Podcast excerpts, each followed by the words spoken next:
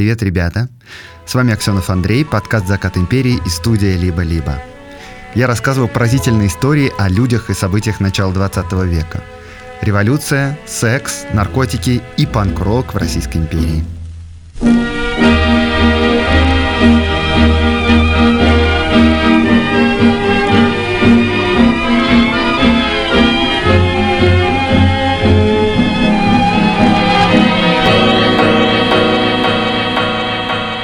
Прежде чем мы начнем, напоминаю, что все еще открыта запись на летние лекции про белую иммиграцию. Я буду рассказывать там, как и почему люди бежали из СССР, куда они бежали, как обживались за границей, как узнавали, что делается в России, ну все такое. Лекции пройдут в Риге 28 июля, в Ереване 31 июля, в Тбилиси 5 августа. Очень жду встречи с вами, правда. Ссылки в описании этого выпуска. Записывайтесь. А еще у этого подкаста есть старый друг и партнер провайдер облачной инфраструктуры Selectal, ведущий в России, кстати говоря. Мы с Selectel дружим уже больше года, чему я очень рад. Selectel, как и я про историю, любит рассказывать про технологии, хорошо в них разбирается. Подписывайтесь в этой связи на телеграм-канал Selectal, там куча интересного, а вот прямо сейчас наша новая постоянная рубрика об изобретениях прошлого, которые влияют на нашу жизнь до сих пор.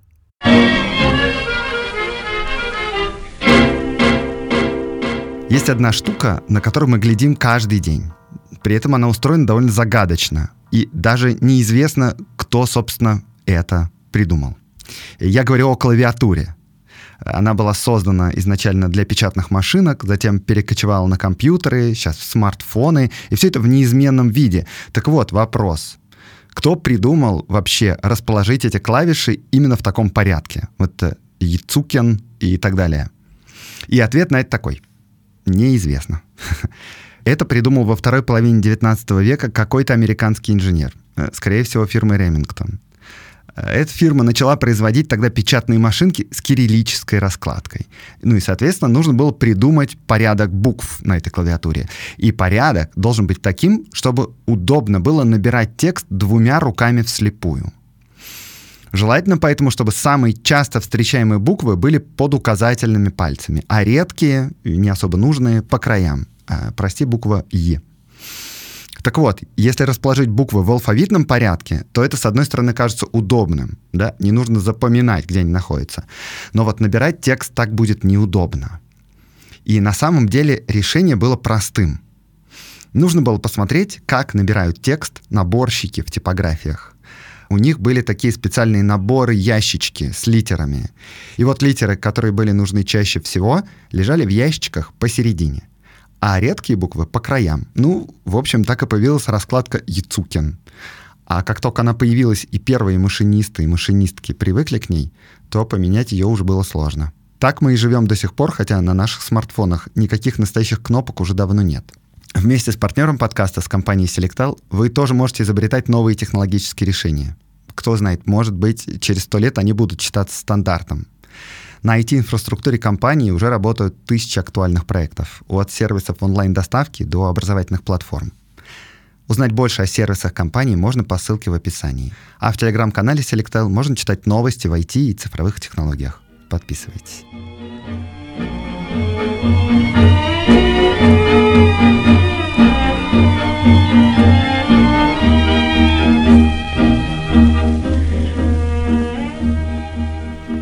1913 год, зима, январь, полдень, Петербург. К себе домой поднимается Марианна Тиме, 40-летняя а, блондинка, довольно шикарной внешности, в сопровождении двух великосветских молодых людей. Горничная Анна Мустайкис, специально нарядившаяся ради гостей, встретила их, а, после чего хозяйка попросила ее удалиться и не мешать. Муж Марианны был в отъезде. А эти молодые люди навещали хозяйку не в первый раз. И один из них, француз по имени Жерар, даже как-то ночевал с хозяйкой, так что горничная вела себя деликатно, гостям не мешала, сидела в своей комнате. В два часа дня она услышала звонок в дверь, вышла из комнаты и увидела страшную картину в гостиной. На ковре, накрытая подушками, в луже крови, лежала Марианна Тиме и хрипела — а рядом валялись топорик и кистень. Гости исчезли. В ужасе горничная закричала, но вспомнила про звонок, побежала открывать дверь, и дверь оказалась не заперта. Звонил швейцар, как раз по поводу незакрытой двери. И к этому моменту как раз подоспели и соседи, слышавшие крик. Среди них оказался врач, который тут же пытался помочь Мариане, но безуспешно. Она была уже настолько слаба, что не могла вымолвить ни слова, только хрипела. Швейцар бросился на улицу за гостями, потому что он буквально несколько минут назад сам выпустил их из парадной, но молодых людей и след простыл. В тот же день Марианна скончалась в Мариинской больнице. За дело взялся лично начальник петербургской сыскной полиции Владимир Филиппов. Знакомый, возможно, вам по этому подкасту. Давайте вместе с ним посмотрим на место преступления. Итак, перед нами шикарная квартира с модной мебелью, картины, тяжелые портьеры, статуэтки, кресла, все прямо очень роскошное. На месте преступления лежит топорик для колки сахара и сломанный кистень. Или, я даже не знаю, как это назвать, потому что в деле его называют кистень, но по фотографиям он больше всего похож на такой длинный-длинный молоток. На полу ковер, ковер залит кровью. На столе три чайных прибора. В спальне хаос. Ящики комода выдвинуты, все разбросано по полу. Срочно вызвали из командировки мужа, железнодорожника Казимира Тиме. Железнодорожный служащий тогда это... Это что-то вроде айтишник сегодня. Э, ну, типа, современная технологическая отрасль, много денег, все такое. К тому же он не простой железнодорожник, он директор железнодорожных мастерских. Еще из пансиона вызвали сына Марианны, 16-летнего Александра.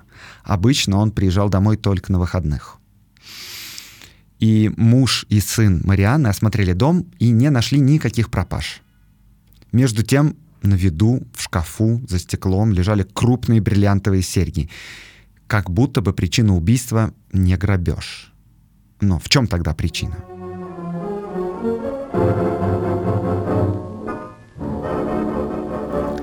16 января, через пять дней после убийства, проведя экспертизу, гроб с телом передали для погребения в костел Святой Екатерины. Но тут возникла заминка.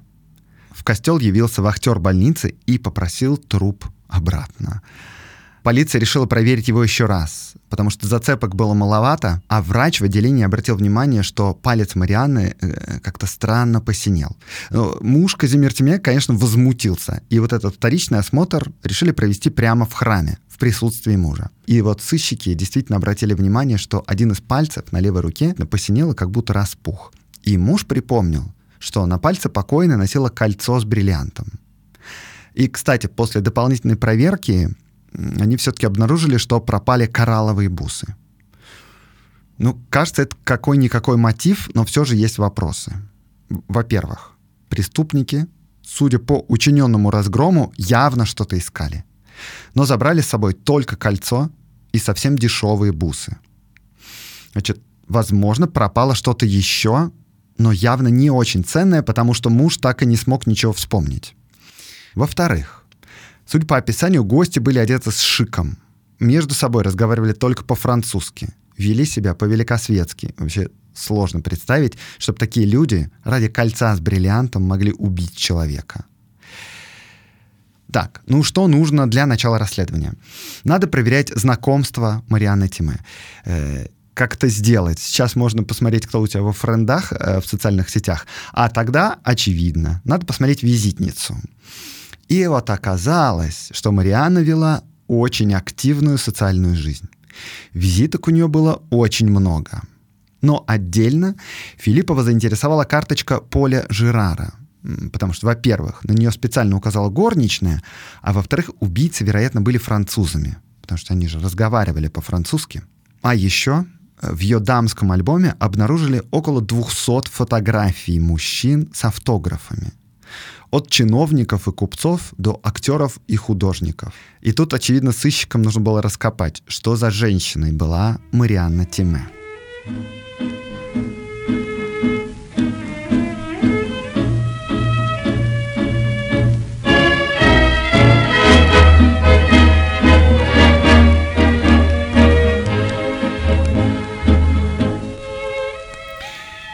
Марианна Людвиговна Шуликович, Шуликович это была ее девичья фамилия, была на самом деле дамой довольно известной. Католичка, полячка. После окончания гимназии она отправилась в Петербург, чтобы стать актрисой. И внешность у нее была потрясающая. Высокого роста, стройная, с такой гривой роскошных золотистых волос. Одно время она даже играла в новом театре Лидии Еворской если помните историю из прошлого сезона об этом театре. Ну, в общем, известной актрисой она не стала, потому что мешал невыразительный голос и, если быть откровенным, отсутствие актерского таланта, но зато у нее был талант нравиться. Говорили, будто из-за нее юноши кончали с собой. Говорили об обширных любовных связях. И в конце концов она сошлась с уже довольно немолодым бизнесменом Кускузевым, который сидел на господрядах, и родила от него сына Александра, того самого, который учился в пансионе. Женаты они не были, поскольку у Кускузева была жена и дети, разводиться он не собирался, но Марианну такая жизнь вполне устраивала. У нее появилась роскошная квартира, дача в самом фешенебельном поселке, в Сиверской. Лошади с коляской. Для густонаселенного Петербурга это дело довольно разорительное. Короче, жила она на широкую ногу. С Кускузевым она через несколько лет разошлась, имела другие любовные связи и, в конце концов, вышла замуж в 1909 году за железнодорожного служащего Казимира Тиме. Жили они хорошо, ну, по крайней мере, так считал сам господин Тиме. Он обеспечивал жену и сына. Никакого разлада не наблюдалось между ними. Муж по работе был в частых отъездах, в командировках, а жена вела жизнь довольно свободную. Филиппов выяснил, что она водила близкую дружбу с молодыми девушками и с не самыми молодыми мужчинами. И пришел к выводу, что она хорошо очень зная петербургскую тусовку, скорее всего, занималась сводничеством. Ну, то есть, я не имею в виду, что она была свахой, и нельзя сказать, чтобы она занималась организацией эскорт-услуг. Но, в общем, она сводила для долговременных отношений симпатичных молодых девушек и состоятельных мужчин. Э, отношения такие свадьбы не предполагали. Мужчины эти чаще всего были женаты. Короче говоря, как вы понимаете, у Марианны были очень широкие контакты. И все это, конечно, безумно интересно, но, к сожалению, никак не проясняет ситуацию, даже наоборот запутывает. Тем временем появилась еще одна зацепка. Всем петербургским ювелирам передали приметы украденного кольца, и один из них откликнулся. Звали его Лев Моисеевич Фролов. Ну, и был, конечно, никаким не Львом, а Лейбой, и, подозреваю, даже и не Фроловым. Но тогда, как сейчас, дискриминированные национальности меняли свои имена на похожие русские. И вот Лейба Моисеевич стал очень полезным свидетелем. Кольцо оказалось то самое. 12 января, в день убийства, молодой блондин лет 25, очень прилично одетый, принес его и попросил 300 рублей. И кольцо вообще-то того стоило. Но молодой человек непременно хотел продать его срочно. И поэтому, поторговавшись, согласился на 145 рублях. Фролов передал приметы блондина, и, судя по всему, это был один из двух гостей Марианны. Разговаривал он, впрочем, по-русски. И не только разговаривал, но еще и писал. Дело в том, что Лейба Моисеевич, молодец, попросил продавца подтвердить свою личность. И тот передал ювелиру визитную карточку. На карточке значилось Оскар Эдуардович Яновский, торговый представитель товарищества Рябовской мануфактуры бумажных изделий в Новой Бухаре. Но мало того, ювелир попросил расписку, что кольцо действительно принадлежит ему. И вот этот Оскар Эдуардович написал ее. Таким образом, у полиции оказался образец почерка одного из преступников. А, попытались выяснить, естественно, что это за торговый представитель Яновский. Он действительно существовал, но безвыездно проживал в той самой Бухаре, а визитки свои раздает по работе миллионам просто людей и, естественно, всех не помнит. Зато теперь у полиции есть образец почерка одного из подозреваемых. Ну, хоть что-то. Вторая зацепка — это визитная карточка Поля Жерара, на которую обратила внимание горничная. И эта визитка привела к 50-летнему швейцарцу, совладельцу часовой фирмы Павла Буре. Он явно не походил на молодого человека, но пообещал вспомнить, кому передавал свои визитные карточки. Короче, кажется, что следствие пока что в некотором тупике. И что нужно делать? Нужно заниматься нудной работой — искать среди полусвета контакты Марианны Тиме и пытаться найти таинственных молодых людей, говоривших по-французски. Полусвет — это такое обозначение для людей, которые не входят в круг высшего света — ну, как бы непосредственно с ним соприкасаются. Это всякие тусовщики, игроки в карты, женщины на содержании, молодежь из гвардейских полков, это дети купцов с большими деньгами и с плохим происхождением, это актеры и актрисы, кокаиновые дилеры и так далее, и так далее. И вот где в Петербурге самое популярное, самое модное место для развлечений, знакомств и интриг? Это, конечно, скейтинг-ринг. В 1913 году это не просто площадка для катания на роликах. Это самое популярное и модное развлечение столицы.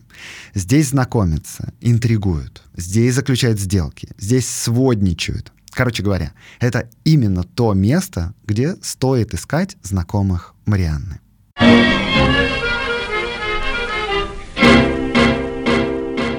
Чтобы рассказать о скейтинг-рингах до революции, я воспользуюсь помощью друга и партнера подкаста, сервиса Aviasales еще. Это сервис для тех, кто хочет получать еще больше выгоды от путешествий. В сервис входит служба поддержки, готовая помочь 24 на 7, travel cashback, подборки секретных локаций от местных и аудиогиды с озвучкой «Кубик в кубе». Вместе с travel-консультантами сервиса Aviasales еще в подкасте «Закат империи» я делаю совместную рубрику про не самые очевидные места России, которые были важными или интересными на закате империи. И вот сегодня скейтинг-ринки. Что это вообще такое? Это большое помещение с круглой или овальной площадкой в центре, и эта площадка покрыта паркетом. Люди катаются здесь на роликах с колесиками в две линии. Ну, то есть не такими, как сегодня, самыми популярными. Ролики эти можно взять в аренду на входе, но паркетная площадка — это, естественно, не все. Тут постоянно играет оркестр. Не на выходных, а буквально постоянно. Тут, конечно, есть и ресторан. А в ресторане еще есть приватные кабинеты. Крепкое спиртное здесь не подают, но ликеры, шампанское очень популярны. Первый скейтинг-ринг появился в Петербурге в 1910 году в здании цирка «Модерн» на Кронверкском проспекте. Э, сейчас этого здания нет, его снесли после революции. Раньше, э, до скейтинг-ринга, здесь располагался кинотеатр «Колизей», который к этому времени прогорел. Вход на скейтинг-ринг на утренний сеанс стоил 50 копеек, на вечерний — рубль. Это довольно существенно. Билет на трамвай стоит 3 копейки. Но площадка была такой популярной, что скейтинг-ринги стали появляться как грибы просто. Вскоре еще один скейтинг-ринг открывается на Невском. Причем здесь была даже оборудована парковка для автомобилей гостей. Можете представить себе уровень посетителей. Это место находилось по адресу Невский, дом 100. Причем удивительно, что сейчас здесь концертный зал Колизей, бывший кинотеатр. То есть получается какой-то странный круговорот кинотеатров Колизей в природе. А, летом скейтинг-ринки для дачников появляются в Павловске и Сестрорецке. Но самым популярным стал скейтинг-ринг на Марсовом поле. Для него даже был выстроен специальный павильон по проекту архитектора Евгения Шреттера. Называлось это заведение American Roller Ring. Ну то есть, да, посреди Марсового поля раньше стояло здание. По центру его располагалась гигантская паркетная площадка, по кругу колонны в греческом таком стиле, все увито зеленью, журчат фонтаны, электрическое освещение, буфет с шампанским, напитками и закусками. Короче, шик просто. На катке есть маршалы. Маршалы следят за порядком на поле и одновременно работают инструкторами. И это обычно молодые, прекрасно сложенные, хорошо одетые мужчины, и услуги их очень популярны. Особенно э, среди генеральских и даже министерских жен. И, кстати говоря, самим генералам и министрам по статусу неприлично здесь появляться. Так же, как и самой высшей аристократии. Поэтому жены генеральские чувствуют себя здесь довольно свободно. Но вот золотой молодежи, купеческих детей, чиновников средней руки, также, конечно, всякого рода аферистов здесь просто полно. Безумная популярность скейтинг-ринков привела к тому, что сюда уже приезжают даже вполне солидные люди. Они вообще не выходят на каток, они сидят за столиками, заключают сделки, знакомятся с женщинами, обмениваются новостями о крупных госзаказах, светскими сплетнями, биржевыми новостями и так далее, и так далее. В 1911 году в Петербурге строится самое грандиозное здание для скейтинга. Называется Спортинг Палас. Оно больше здания консерватории паркет там из канадского клена. Маршалы только иностранцы. Здесь даже фильмы показывали. Выглядел этот палас прямо дорого-богато. Входная группа там была такая, э, как будто хозяева попросили сделать как можно больше колонн. И потом еще поставить колонны на колоннах. Реально супер шикарно. Находился он на Каменно-Островском проспекте, дом 42. Но, кстати, вот этот новомодный спортинг-палац не смог перебить популярность скейтинга на Марсовом поле в 1913 году, когда происходит наша история, безумная популярность катания на роликах уже начинает проходить. И вот через год павильон на Марсовом поле снесут. Площадь вернется к своему привычному виду. Шикарный спортинг Палас, вот этот с колоннами на Каменноостровском проспекте, перестроили после революции, убрали все эти фантастические нагромождения колонн, и теперь в этом здании ДК Ленсовета — вы можете обратить внимание, если когда-нибудь были внутри, что там портер такой довольно необычной формы, овальный и большой. Ну, это потому что это бывший каток. Здание цирка «Модерн» снесли, как я уже говорил. В общем, получается, что единственное сохранившееся и не перестроенное здание скейтинг-ринка в Петербурге — это по адресу Невский, дом 100, концертный зал «Колизей». Это была специальная рубрика, которую я делаю с партнером подкаста, с сервисом «Aviasales еще». Если вы в поисках еще большего количества интересных мест для путешествий, то оформляйте подписку на сервис, и вы получите подборки классных локаций в разных городах и странах от местных жителей. Подробнее о сервисе Aviasales еще по ссылке в описании эпизода. И обязательно воспользуйтесь промокодом «Закат». Он дает скидку в 10%.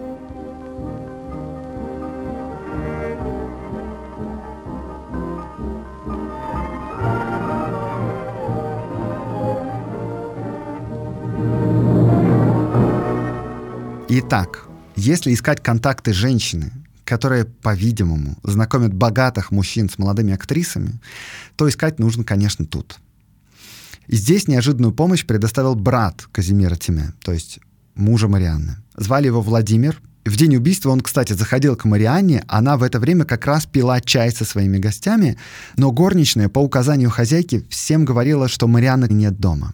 И Владимир уехал в тот же день во Владикавказ по работе.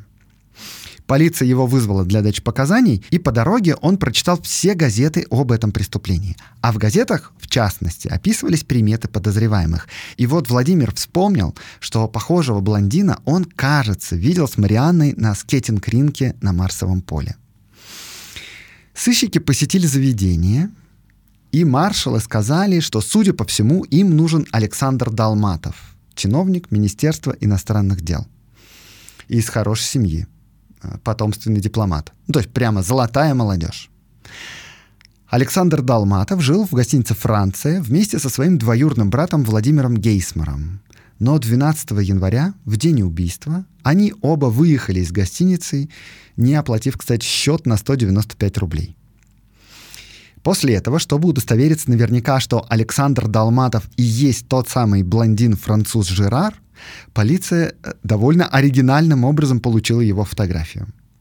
Филиппов, начальник полиции, загримировал одного из своих агентов под камердинера из богатого дома. Агент пришел к старшему дворнику дома, где жили Долматовы, и рассказал ему вот такую историю. «Зовут меня с Иваном Максимовичем. 26-й год служу я камердинером у богатых, хороших господ. Господа ко мне привыкли, и, можно сказать, считают своим человеком в доме. Да и как не считать-то? 25 лет служу им верой и правдой, весь дом на моих руках. Молодые господа все при мне родились и выросли. Ну, одним словом, доверяют. А пожаловал я к вам, Гаврил Никитич, по секретному делу. И в деле этом женский пол замешан. Дело, можно сказать, субтильное. Но ежели вы мне поможете, то в убытке не будете – ну, естественно, дворник соглашается помочь, от чего бы и нет. И вот продолжает этот якобы камердинер рассказывать. Ну так вот, как оно случилось, где наша барышня повстречала молодого барина Далматова, того мы не ведаем. А только сказать могу одно, что влюбилась она в них без памяти. Долго крепилась, молчала, а тут как-то призывает меня и говорит «Сослужи мне, Максимыч, верную службу, раздобудь ты ихнюю карточку». Делай, как знаешь, хоть подговори, хоть подкупи кого, а только хоть из-под земли да достань. И старший дворник такой, конечно, вообще никаких проблем. И буквально на следующий день приносит фотографию Долматова.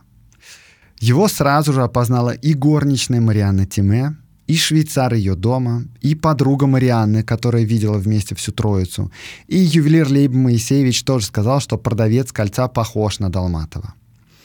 На Александра Долматова был получен ордер на арест, и полиция пришла в дом к его родителям уже официально. У отца от этих новостей отнялась половина тела. Но он все же сказал, что Саша вместе со своим двоюрным братом Володей Гейсмером выехали в Псков к родителям, собственно, Гейсмера.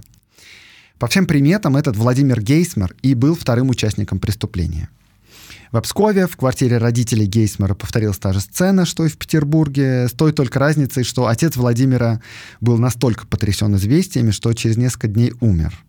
А мать заявила, что ее сын точно ни при чем, что это Далматов наверняка во всем виноват, и что она давно говорила, что знакомство это плохое, дружбу не одобряла, ну и короче. Она говорит, что оба, и Володя, и Саша, уехали к друзьям в имение, но вот мать вызвала их телеграммой, и через два дня Далматов и Гейсмар были арестованы. Оба они сначала отнекивались, но потом увидели визитную карточку на имя Поля Жерара и на имя торгового представителя Яновского. Далматов э, под давлением этих обстоятельств заявил, что присутствовал при убийстве, но сам не убивал. А когда об этом передали Гейсмару, то тот тоже заявил, да, я был в тот момент в комнате, но убивал не я. Ну и в конце концов они все-таки рассказали свою историю.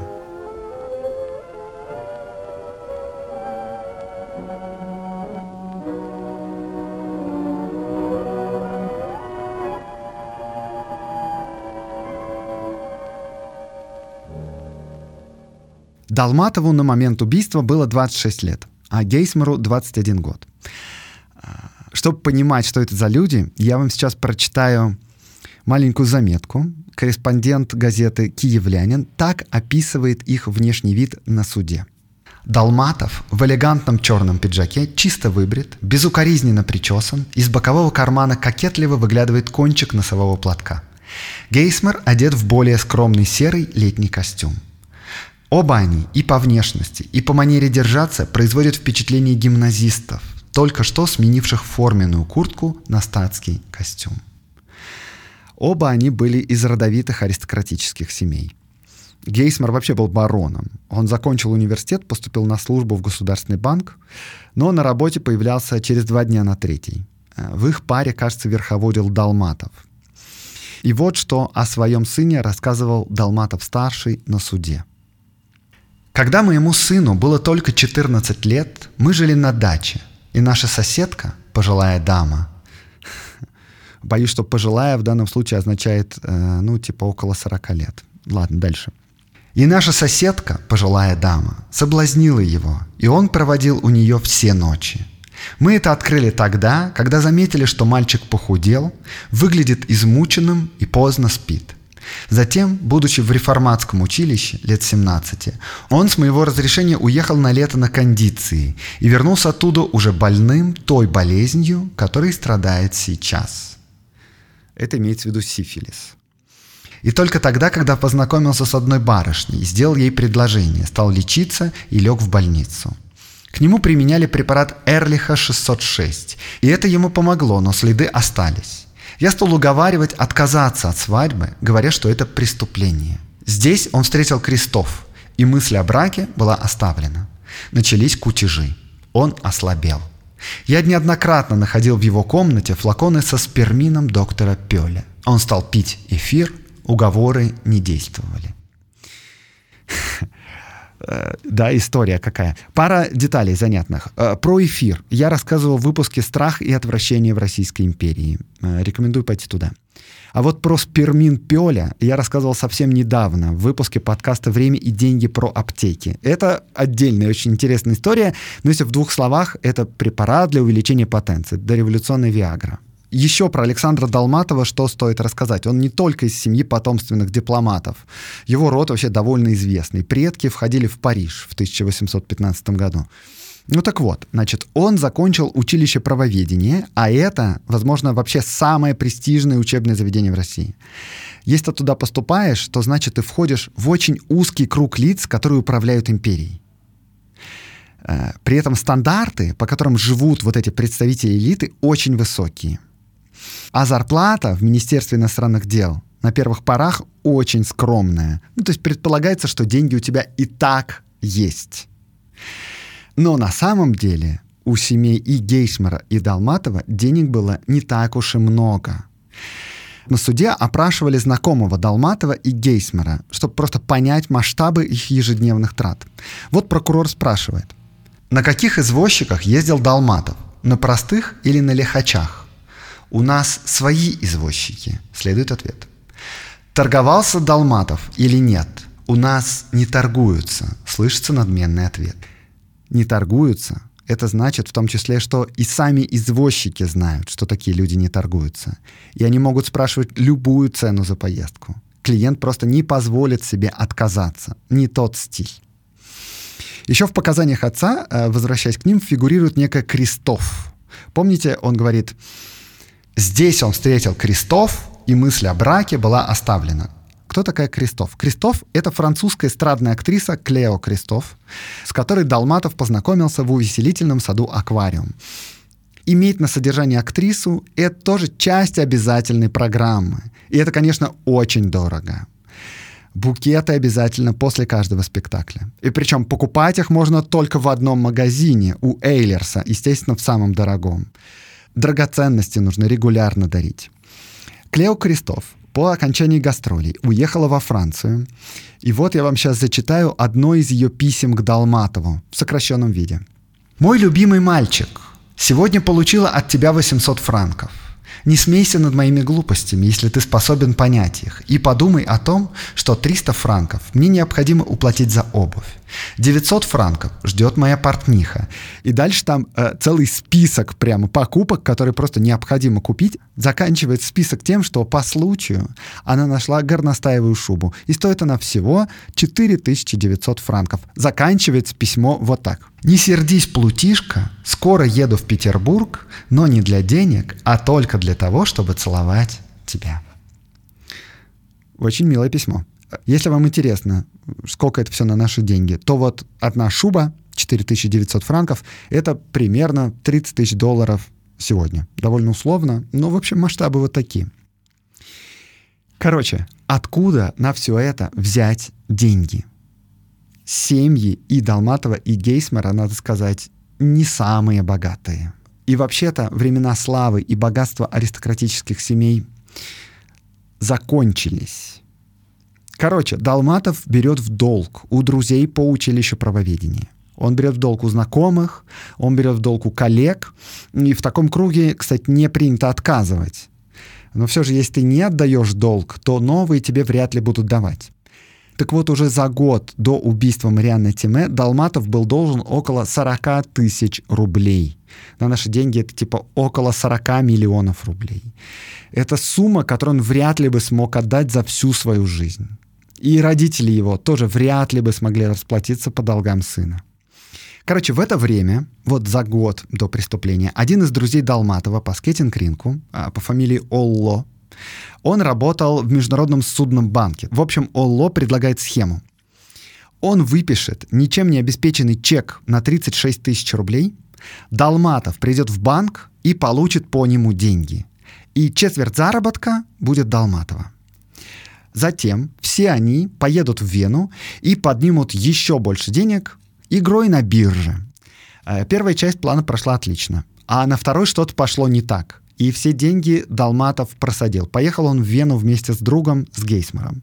Из Вены они отправились в Париж, к Клео Крестов, и потратили там все оставшееся. Да так, что на обратную дорогу пришлось занимать 350 рублей в российском посольстве. Друзья вернулись в Петербург и принялись затягивать пояса. С работы в министерстве Долматова уволили за опоздание из отпуска. Они уже понемногу даже начали закладывать вещи и брали в долг даже у прислуги. И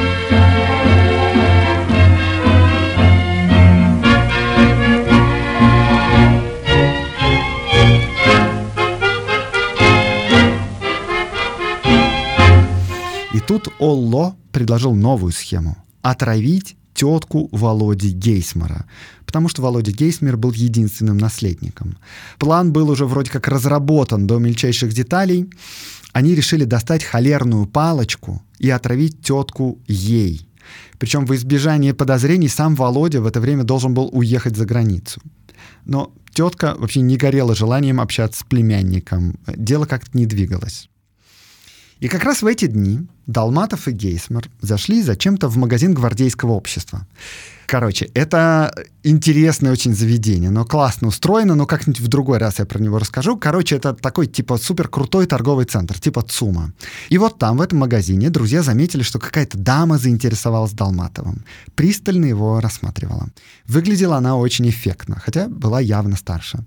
Друзья увязались за ней в надежде познакомиться. Но вышел облом.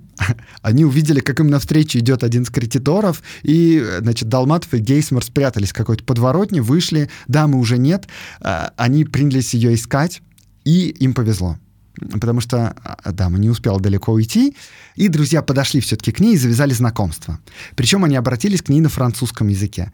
Как вы догадались уже, это была Тиме. И кажется, тогда Гейсмер и Долматов не планировали преступление, Почему они говорят по-французски? Ну, потому что если ты хочешь познакомиться, то выдавать себя за француза выгоднее, чем за русского.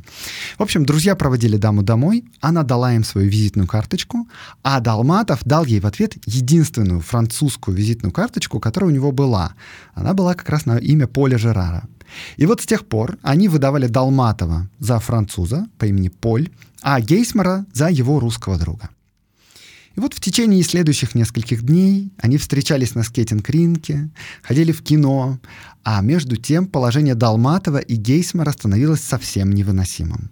12 января подходил срок уплаты по векселю. И тут Гейсмар и Далматов подумали, что можно ограбить Тиме.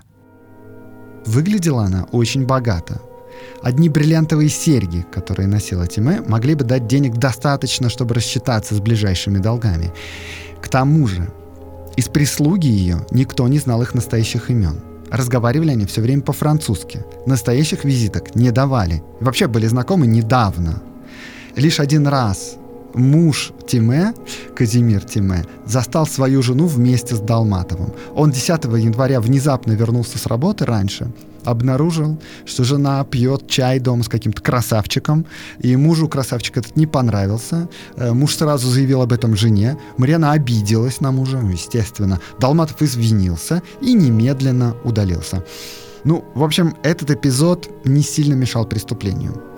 И преступление надо было совершать срочно, прям срочно, потому что на следующий день Тиме отправлялся в очередную командировку, а еще через день нужно было оплачивать долг по векселю. Короче, удобнее времени не найти. И вот на следующий день, 11 января, Гейсмар и Далматов случайно встречают Марианну в ресторане «Вена» и напрашиваются к ней на чай. Далматов взял в гости топорик, который купил накануне, а Гейсмар — кистень из Парижа, вот этот кистень. За домашним чаем Марианна предложила продолжить вечер в кафе «Табарен», но у друзей уже не было просто денег, чтобы где-то кутить. И тогда Далматов сделал вид, что позвонил в кафе по телефону и сообщил, что типа там нет свободных мест. Короче, нужно было действовать. Гейсмар несколько раз брался за свой кистень, но не мог решиться.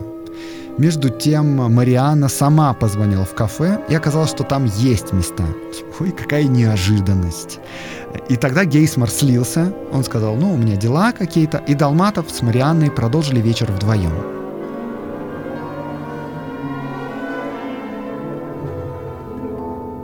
Ночь они провели вместе на квартире у Марианны, и на утро Далматов вернулся в гостиницу к Гейсмару.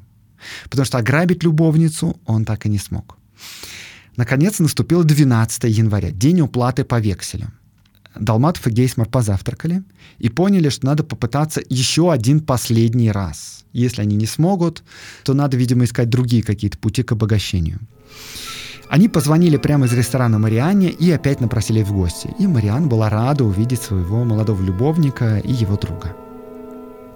Хозяйка попросила горничную принять гостей и не мешать им. А всем приходящим говорить, что ее нет дома – все расположились в гостиной, и тут Марианна заметила кистень под одеждой Володи и с удивлением спросила, это что? И Владимир сказал, что вот э, такая вот вещь есть у меня, привез из Парижа. И Марианна, развеселившись, взяла в руки кистень и принялась легонько бить им Долматова. Между тем, друзья обратили внимание, что бриллиантовых серег не было видно – и когда хозяйка вышла на несколько минут из комнаты, Гейсмар обратил на это внимание своего друга. Но Далматов сказал, что, возможно, серьги заложены в ломбарде. Вчера Марианна говорила об этом в кафе. В любом случае, дома они либо найдут серьги, либо деньги от заклада. Так что надо продолжать. Когда Тиме вернулась в комнату, Гейсмар все никак не решался нанести первый удар. И тогда Далматов решил, что все, надо прощаться и уходить. Убить человека нелегко. И Гейсмар, увидя, что друг засобирался домой, взял кистень и ударил Марианну по голове, а Далматов бросился ее душить. Гейсмар после этого ударил ее кистенем вторично, затем сбегал в прихожую и принес оттуда топор. И третий удар был нанесен топорищем. Чтобы не было слышно криков и стонов, они положили ей на лицо подушки. Когда Марианна перестала подавать признаки жизни, убийцы принялись лихорадочно искать серьги. А серьги лежали прямо в серванте за стеклом в этой комнате, в гостиной. Но убийцы их не заметили. Они перевернули все вверх дном в спальне, но не нашли вообще ничего ценного. Просто чтобы не уходить с пустыми руками, они схватили коралловые бусы, которые им просто попались на глаза, какие-то мелочи еще, сдернули кольцо с бриллиантом с пальца и скрылись. Кольцо Далматов в тот же день продал ювелиру, а остальные вещи они просто выбросили в мойку. Мойка — это река в Петербурге, если что. И тут, конечно, можно сделать много глубокомысленных заключений, особенно в свете того, что преступление теоретически планировалось как э, типа идеальное. Они его даже совершали в перчатках, потому что знали о существовании дактилоскопии. Но вот когда дело дошло до практики, буквально все было сделано черти как.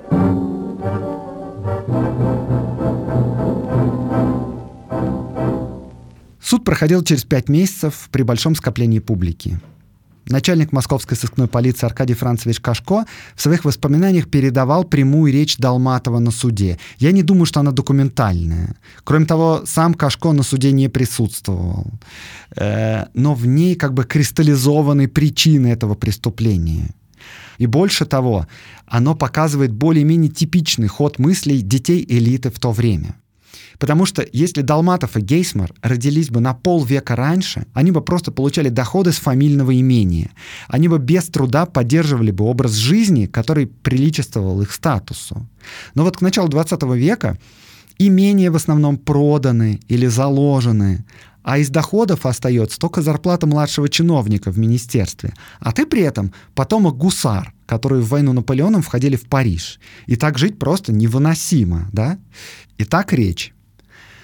Мы с бароном – жертвы современного социального уклада, выросшие в хале, избалованные средой, отравленные дорогими привычками, мы не имели возможности хотя бы наполовину удовлетворять их. Началось с переучета векселей, дружеских бланков, затем наступил период краж, и, наконец, вот докатились до убийства. Как произошло оно? Довольно просто. Познакомились мы с Тиме, обратили внимание на ее серьги, а так как в эти дни деньги нужны были нам до зарезу, мы и зарезали. Александр Долматов был приговорен к 17 годам каторги, Владимир Гейсмар к 15 годам. Но наказание они до конца не отбыли, потому что в 1917 году их видели в Петербурге на свободе, а затем их следы теряются.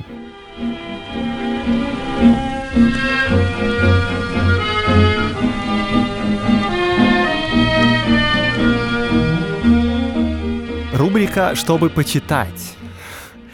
Э, думаю, что у вас есть друзья, которые считают, что они не аудиофилы и поэтому не слушают подкасты, и подкаст «Закат империи» в частности.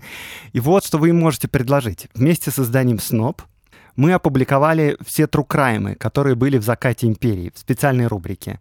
И там вот эти все истории про ограбление банка, про убийство по-питерски, про ограбление поезда польскими революционерами, э, наши любимые сыщики Аркадий Францевич Кашко и Владимир Филиппов. В общем, по ссылке в описании этого выпуска вы можете и сами почитать эти true crime и детективы, а можете кинуть их своим друзьям, чтобы они их почитали. Так что подкаст «Закат империи» теперь можно не только слушать, но еще и немножечко почитать.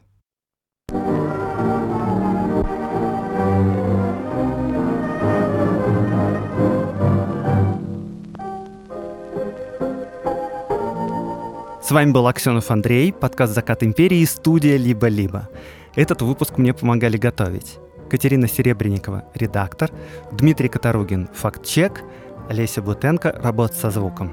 Очень жду ваших отзывов в Apple подкастах и в Кастбоксе. Все их читаю, очень им рад.